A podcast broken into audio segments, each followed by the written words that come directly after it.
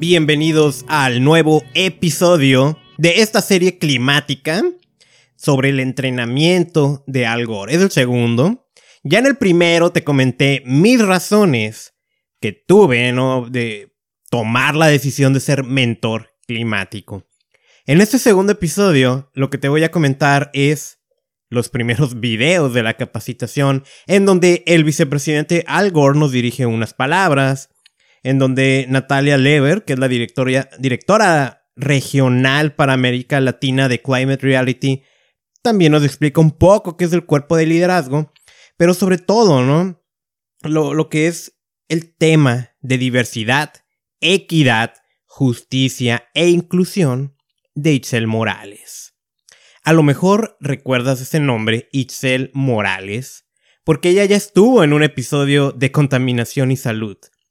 Tuvimos la oportunidad de platicarlo y te invito a que, a que lo busques, ¿no? Es un episodio relativamente reciente, donde tuve la oportunidad, ella es de Ciudad del Carmen, y, y en aquel momento eh, la presenté como directora de engagement de voluntariado, ¿no? Para América Latina del proyecto. Pero en fin, ¿no? Vamos, vamos entrando con este episodio especial.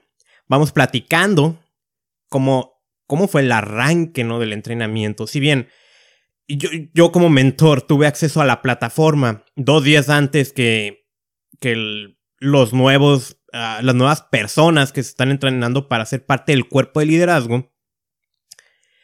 Pues hay unos videos bajo demanda, ¿sí? Y, ahí entra Al Gore.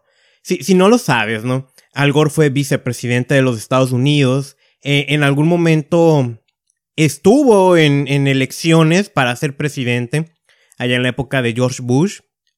Bajo el sistema electoral de los Estados Unidos no le fue posible. Ya ves que allá no, no necesariamente gana el que tiene más votos, ¿no? Ahí es un sistema distinto y no pudo el, pues en ese sentido, ¿no? Ser elegido presidente.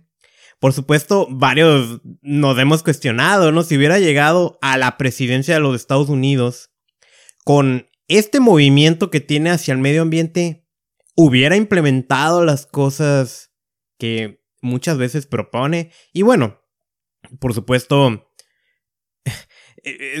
pues es un cuestionamiento, al final de cuentas, pues no llegó a la presidencia. Y su movimiento, Climate Reality, es algo muy grande que ha crecido de manera enorme y tiene una repercusión internacional.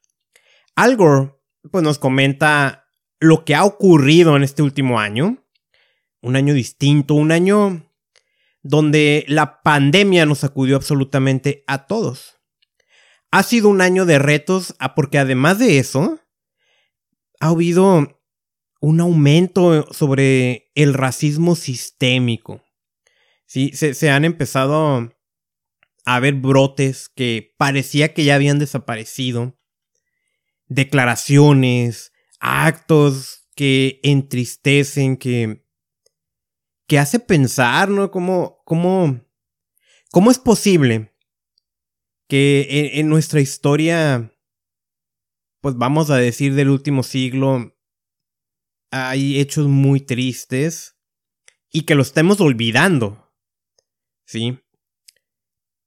No, no, si bien no, no, me quiero meter en temas de política de, de otros países, pero es muy reciente todavía lo que ocurrió en Estados Unidos, que lamentablemente Donald Trump pues hizo un desastre, ¿no?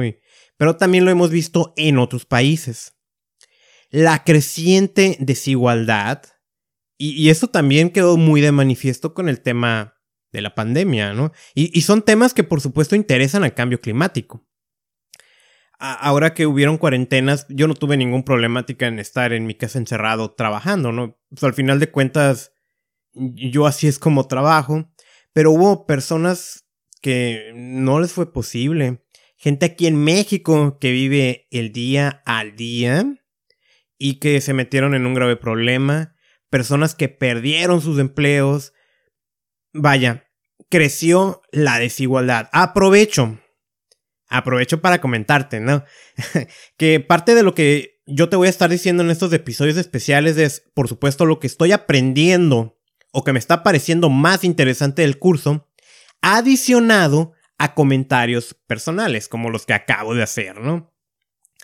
Quedó de manifiesto también en este último año que tenemos que aprender a escuchar a los científicos. O sea, hubo una, aparte de una pandemia de enfermedad, de virus, hubo una pandemia de desinformación. Y hoy, más que nunca, tenemos que abrazar a la ciencia. Tenemos que entender cómo es la ciencia. Fíjate, yo leía un comentario en redes sociales, ¿no? Que alguien escribía, no, no porque, no porque la ciencia la vale, signifique, significa que es verdad. Y digo, e, eso, eso es no entender qué es la ciencia. Y entonces se han difundido muchas noticias con el tema de COVID-19 que pues eran falsas y, que hay que decir, seguramente costaron la vida de miles de personas.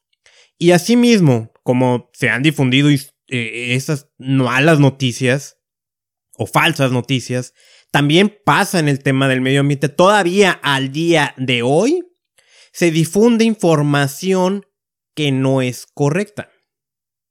Todavía al día de hoy. Entonces, queda de manifiesto, tenemos que aprender a escuchar a los científicos. Y una frase de Al Gore que me gustó mucho. Sabemos que podemos hacerlo mejor. Asimismo, por un lado positivo, ¿no? El activismo está creciendo. Eh, eh, vemos mucha manifestación de jóvenes, jóvenes jovencitos, que están demandando un mejor futuro. Hay esperanza, ¿sí? Ha, ha habido también, digo, regresando a los retos, ¿no? En Latinoamérica, que es donde está enfocado ahora el entrenamiento, pues ha habido muchísimos incendios en el Amazonas, el deshielo de los Andes y las amenazas para pueblos indígenas. Este tema es muy importante, ¿no? El de, el de los indígenas, ya que ellos son los guardianes de la naturaleza. Muchas veces ellos habitan en áreas de una tremenda riqueza natural y muchas veces ellos no solo se ven desplazados, se ven asesinados por defender su tierra. Entonces el, entrenamiento también está muy... Tiene muy presente esto, ¿no? América Latina y el Caribe son una de las zonas más vulnerables del mundo ante el cambio climático. Defensores enfrentan violencia y mueren. También ha habido elecciones. he aprendido yo ahora que he estado en el cuerpo de liderazgo de Climate Reality, que una de las acciones más importantes que podemos hacer para proteger el medio ambiente es ser muy cuidadosos a quién le vamos a dar nuestro voto para que nos represente en gobierno. Digo, eh, siempre he sabido, es obvio, ¿no? Que el gobierno es muy importante, pero hoy hoy he entendido que como yo doy ese voto va a tener una repercusión enorme en el medio ambiente. Y también viene la COP16, donde se va a tener la posibilidad de discutir un nuevo acuerdo más ambicioso en la cuestión climática. Eso fue, bueno, eh, eh, eh, fue un video corto de Al Gore. De ahí inmediatamente pasa Natalia Lever a hablarnos del cuerpo de liderazgo y, y pues nos habla, ¿no? Parte de los objetivos es consolidar ese liderazgo aquí en Latinoamérica. Es una red que inspira y capacita a otros. Nos mostró una foto que se me hizo bien curiosa de hace 15 años, cuando fue el primer entrenamiento, que fue en el rancho de Al Gore, eran unas cuantas personas. Vamos a decir algo informal o más casual, no, no, no, no en un enorme salón y, y por supuesto no de manera virtual como está ocurriendo hoy que todavía tiene que ser así, ¿no? Porque todavía no, no, se ha controlado la situación. Que, que hoy, hoy nos obliga a educarnos y a tomar acción con nuestros conocimientos, donde se tomen decisiones con nuestros representantes, que somos líderes por nuestro compromiso y todos tenemos una historia que compartir. que esa también va a ser parte del entrenamiento, ¿no? Cómo realizar nuestra propia historia. Estamos hablando del tema de storytelling. Y, bueno, ya todavía no, no ocurre eso. Y ya después espero poder compartirlo en otro episodio especial. Y de ahí pasa Itzel Morales. Mi amiga Itzel, ¿no? Que ahora fue presentada como directora de participación de líderes de Climate Reality Latinoamérica.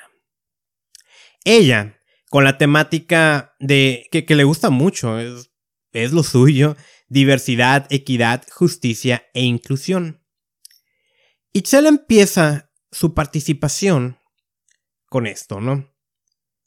La crisis climática es una crisis de justicia. ¿Sí? Así de fácil. Una crisis climática es una crisis de justicia. Y, y, en ese sentido, ¿no? En esa crisis de justicia, muchas veces los desastres ambientales, quienes los sufren, pues llegan a ser indígenas, afrodescendientes y mujeres. ¿Sí? Por eso, la lucha climática o la crisis climática es una crisis de justicia ambiental. Entonces empieza a hablarnos sobre la discriminación en Latinoamérica. ¿Sí? Y, bueno, ¿qué es esto? ¿No? Es la, es la, es la exclusión eh, sobre derechos humanos y libertades de las personas. ¿Sí? Aquí, y nuevamente, nada más te estoy citando de manera muy resumida lo, lo que ella comenta. Por supuesto, su video fue bastante más amplio, más nutrido, más completo. Y por supuesto, pues no te lo puedo compartir porque es parte del entrenamiento. O sea, no, te puedo compartir el video, ¿no? Pero un detalle muy interesante. En Latinoamérica no se defiende una raza superior. No se defiende el racismo. Y es decir, ¿no? Que en Latinoamérica e, esta manifestación de discriminación e, e, difícilmente vas a ver a un líder político diciendo que es superior por su color de piel o, ni siquiera él no se va a proclamar como como un racista, ¿no? Cosa que sí llega a ocurrir en otros países. En Latinoamérica, la manifestación de la discriminación es distinto. Entonces, Itzel nos comparte los resultados de, un estudio, de un proyecto de etnicidad en Latinoamérica, eh, que fue realizado en Princeton en ocho países. Y, los resultados que obtuvieron, ¿no? Que el color de piel y la identidad racial eran unos mejores factores predictivos sobre, digo, niveles socioeconómicos, ¿no? Y éxito y cosas así, ¿no? Eran más predictivos del color de piel y la identidad etnorracial que el nivel educativo. Es decir, el, en Latinoamérica, e, esta realidad, ¿no? Y, recordando, la crisis climática es una crisis de justicia y el tema de discriminación en ese sentido es muy importante, pues en Latinoamérica, de acuerdo a este estudio, el color de la piel pesa más que, que el, factor etnorracial, ¿sí? Entonces pasamos a hablar del tema de diversidad, que aquí hablamos de es la representación de todas nuestras diversidades, ¿no? Equidad, que es el trato justo, y la inclusión en la que todos deben de participar, ¿sí? Justicia, que es un trato justo a grupos desatendidos, ¿sí? No, no tuvimos la oportunidad de conocer lo que es la declaración de de diversidad, equidad, justicia e inclusión de Climate Reality, en donde toma muchísimo peso. Y, qué bueno, ¿no? La verdad es que ese es un tema... Vaya, la crisis climática no nada más es hablar de CO2, es hablar de personas y tristemente es hablar sobre discriminación, ¿no? Tristemente en el sentido de que existe, pero afortunadamente se reconoce y se puede hacer algo. Entonces Itzel nos comparte unos conceptos básicos y, y, y creo que esta es la parte más brillante de su presentación, donde nos habla de la diferencia entre igualdad y equidad. Lo que hizo fue ponernos una imagen que tal vez por ahí te hayas encontrado en tus redes sociales. Son tres personas o niños, no sé, tres de diferentes alturas, ¿no? hay un partido de béisbol enfrente de ellos y hay una hay un cerco que no los deja ver. Entonces, en tema de igualdad, pues consiste en que pues a todos les da una caja para que lo puedan ver, pero pues quien está más alto termina de sobra, ¿no? O sea, muy muy alto viéndolo, o sea, él no tiene ningún problema. Hay uno que medio lo puede ver y el otro no lo puede ver, aunque a todos se les dio lo mismo, pues no a todos aplica. Es, eso, eso es igualdad. En cambio, equidad es reconocer pues la diferencia, ¿no? En donde se le apoyó al, al, pues, al machaparrito para que pudiera ver el partido. Entonces nos pone una tercera imagen Itzel que pone la palabra igualdad, en donde elimina el factor que no permite apreciar el partido, que es el cerco. Entonces nos pone esos tres conceptos. Igualdad, equidad y, y libertad. ¿Sí? Y, nos sigue dando más, más conceptos muy importantes de lo que son las comunidades de primera línea. Nuevamente hablando del tema de justicia ambiental. Las comunidades de primera línea pues son los que reciben el primer impacto o las primeras consecuencias negativas. Por ejemplo, aquellas que son cercanas a zonas industriales. Esas personas pues van a sufrir más de la contaminación que emanan estas zonas. Por mucho que, se que, las industrias controlen sus contaminantes, hay que entender que difícilmente va a haber un nivel cero de contaminación. Algo va a emanar. Y aunque cumplan con los límites, eh, y esto es una aportación mía, eh, aunque cumplan con los límites normados de cada país, hay contaminación. Y la ciencia ha ido descubriendo cómo para algunos contaminantes realmente no hay un nivel seguro de exposición. Entonces, la parte de las comunidades de primera línea son aquellas que habitan de manera inmediata a zonas industriales. ¿Dónde ocurre esto?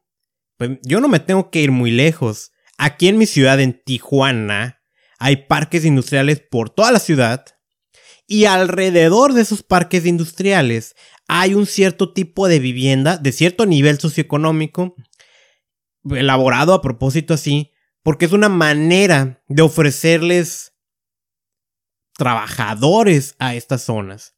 Y estos trabajadores, que no lo saben, se exponen a contaminantes, deteriorando su salud. Y hay que decirlo, muchas veces por un sueldo que no vale la pena. Y ojo, ojo, lo que e, estos trabajadores, ¿no? Lo que hacen, la forma en que laboran, eso es muy respetable. Necesitan vivir. Pero son sueldos paupérrimos, son sueldos que dan vergüenza que existan y que además de tener que aguantar ese sueldo, tienen que aguantar un asesino silencioso, que es la contaminación.